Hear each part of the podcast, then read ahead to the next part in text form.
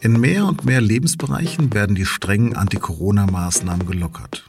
Besonders schwierig bleibt es aber ausgerechnet da, wo Isolation und Einsamkeit besonders groß sind.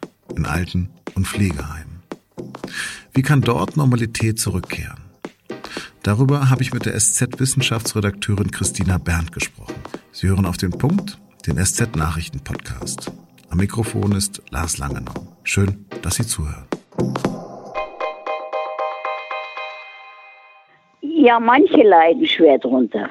Die, die sagen, warum kommt denn keiner und, und ich bin so alleine und so weiter. Ja, das ist, das ist schon schwierig. Früher war, haben wir unsere Bastelstunden gehabt und unsere Singstunden und so weiter. Das fällt ja jetzt alles flach. Und das ist natürlich für die Leute, die mich nicht raus dürfen und raus können, für die ist das natürlich eine harte Zeit. Das war eine 95-jährige Dame, die in einem Münchner Altenheim wohnt. Hier ist wichtig zu erwähnen, welch tollen Job die Pflegekräfte gerade machen. Und sie betont, dass es ihr persönlich einigermaßen gut geht. Sie lebt im Wohnbereich, darf spazieren gehen und im Garten sogar Verwandte treffen. Natürlich mit Sicherheitsabstand und Gesichtsmaske. In ihrem Heim habe es noch keinen Fall von Covid-19 gegeben. Das mag Glück sein. Vielleicht waren auch alle Beteiligten dort früh genug, vorsichtig genug. Denn das Virus hat besonders in Alten- und Pflegeheimen gewütet. 87 Prozent aller Corona-Toten sind laut Robert-Koch-Institut 70 Jahre und älter. Und es gibt inzwischen zahllose Meldungen aus Heimen in ganz Deutschland, in denen Dutzende Bewohner an der Lungenkrankheit gestorben sind. Viele Heime stehen deshalb aus Schutz seit mehr als zwei Monaten unter Quarantäne. Das heißt, kein Besuch, kein Ausgang. Die Einsamkeit ist für viele Menschen hart. Eine weitere Folge, der in manchen Bundesländern wie Niedersachsen noch geschlossenen Einrichtungen die Wartelisten der Heime quellen über. Viele Alte sind in Krankenhäusern seit Wochen quasi zwischengeparkt. Angehörige versuchen verzweifelt, die Pflege zu Hause zu organisieren und wandern gerade bei dementen Personen selbst an der Grenze ihrer psychischen Belastbarkeit. Gesundheitsminister Jens Spahn will jetzt Corona-Tests in diesem Pflegebereich ausweiten. Und der Pflegebeauftragte der Bundesregierung, Andreas Westerfellhaus, fordert, dass der Besuch mit Infektionsschutz zum Standard in Pflegeheimen wird. Über all diese Widrigkeiten habe ich mit meiner Kollegin Christina Berndt gesprochen. Christina, ist das nicht Freiheitsberaubung, was wir da seit mehr als zwei Monaten mit unseren Alten machen? Das ist natürlich ein Rieseneinschnitt für die alten Leute und auch für die jungen Verwandten, die sich auch gerne anders um die alten Menschen kümmern würden, als hinter Plexiglas zu sitzen. Gar keine Frage. Ich finde schon, dass es ein sehr, sehr schwerer Eingriff ist. Man muss aber auch sehen, die Alten sind nun mal diejenigen, die besonders gefährdet sind durch dieses neue Virus. Und wenn wir diese Vorsichtsmaßnahmen nicht ergreifen, wird es äh, eine massive Zunahme an Todesfällen unter alten Menschen geben. Wie hoch ist denn die Gefahr? Ist die mittlerweile einzuschätzen? Man kann das so nicht quantifizieren. Man kann halt anschauen, wie groß die Gefahr bislang schon war mit den Maßnahmen, die wir ergriffen haben. Und wenn man die Statistiken des Robert Koch Instituts anschaut, dann sieht man von den 8000 Toten, die es in Deutschland inzwischen ungefähr gab, äh, gehen 3000 Fälle auf Menschen in Alten- und Pflegeheimen zurück also auf Betreute dort, nicht so, nicht auf die Mitarbeiter, äh, unter denen es ja auch sehr viele Infizierte leider inzwischen gibt, sondern eben reine Todesfälle unter den betreuten Menschen in Alten- und Pflegeheimen. Und das ist natürlich ein Riesenanteil und äh, äh, ja, ein, ein Trauerspiel, was man nicht gerne in noch größeren Zahlen hätte. Viele leiden ja gerade dort unter Einsamkeit. Von welchen psychischen Belastungen für die Alten weißt du? Die sind sehr, sehr groß. Das hört man natürlich sowohl aus dem privaten Umfeld als auch von Fachleuten, die davon berichten, dass es also bis hin zu Suizidversuchen äh, die Menschen einfach einer ganz, ganz großen Last ausgesetzt sind. Wir jüngeren Leute haben einen viel höheren äh, Kontaktumsatz und äh, wenn das nun eben nochmal so runtergefahren wird, ist das ein Riesenproblem. Dann sitzt man da und sieht die eigene Tochter, den eigenen Sohn halt nur durch Plexiglas. Äh, das ist sehr, sehr traurig. Meine eigene Mutter müsste dringend ins Pflegeheim, kriegt jetzt aber dreimal am Tag Besuch von der Diakonie. Eigentlich ist das ja auch ein wahnsinnig hohes Risiko, den ich, was ich da jetzt eingehe für sie. Für mich wäre es als alter Mensch auch immer wieder die Frage, was möchte ich eigentlich? Ja, wie sehr möchte ich jetzt geschützt sein und wie sehr möchte ich, dass man sich um mich kümmert?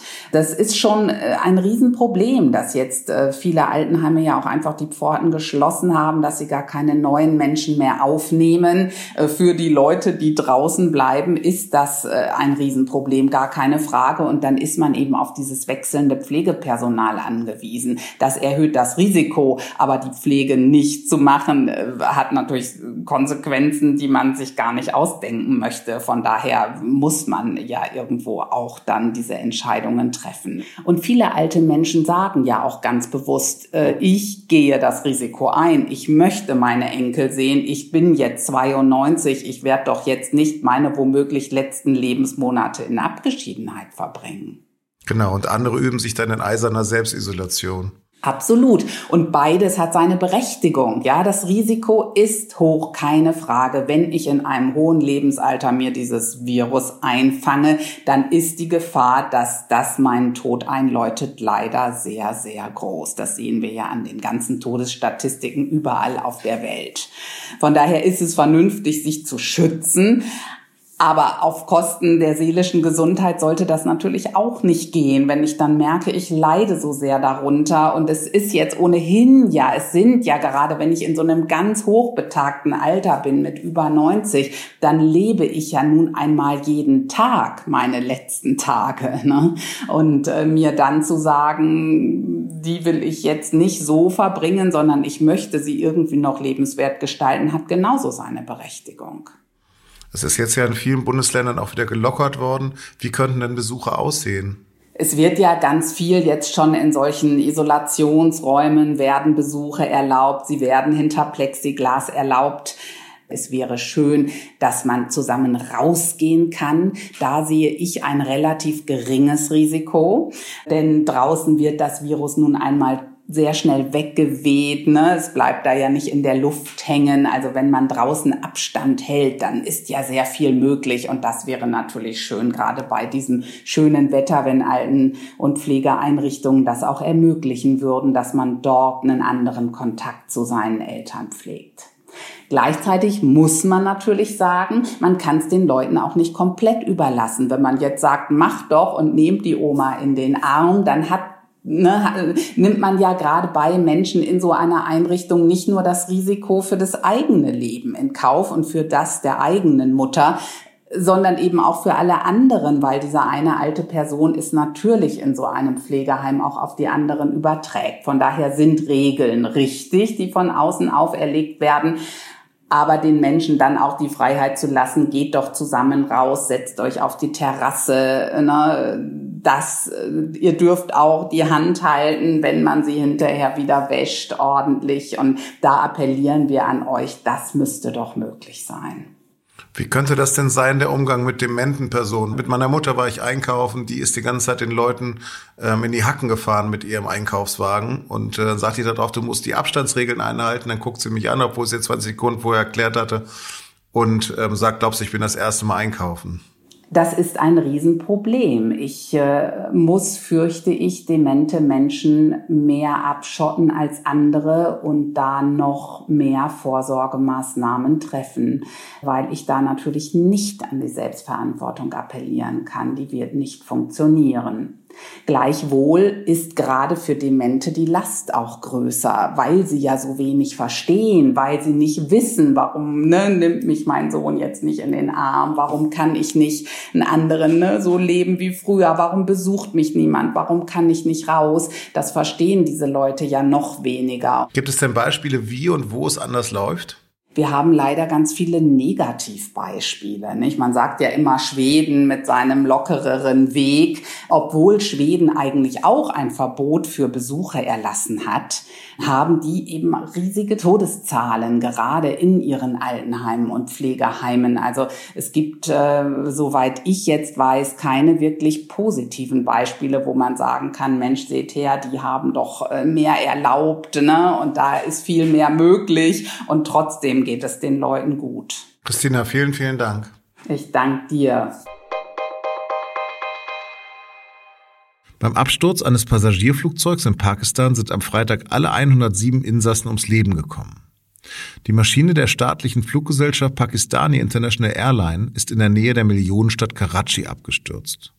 Augenzeugen berichten, der Airbus A320 habe vor dem Absturz mehrfach versucht zu landen, bevor er in ein Wohngebiet gestürzt sei. An diesem Freitag probiert die CSU erstmals einen virtuellen Parteitag. Im Leitantrag wird eine Obergrenze für die Staatsverschuldung in Krisenzeiten gefordert, ohne eine genaue Zahl zu nennen. Außerdem unterstützt die CSU verschiedene Konjunkturmaßnahmen, um die Wirtschaft nach der Krise wieder anzuschieben. Zum Beispiel könnte Urlaub in Deutschland mit Reisegutschein gefördert werden. In der SZ am Wochenende finden Sie einen Gastbeitrag von Frank-Walter Steinmeier. Es ist ein Plädoyer des Bundespräsidenten für Kritik und Streit. Dies sei durch unser Grundgesetz gesichert und auch für diese Krise gewappnet. Jedenfalls gehört unsere Verfassung auch am 71. Geburtstag nicht zur Risikogruppe, schreibt er.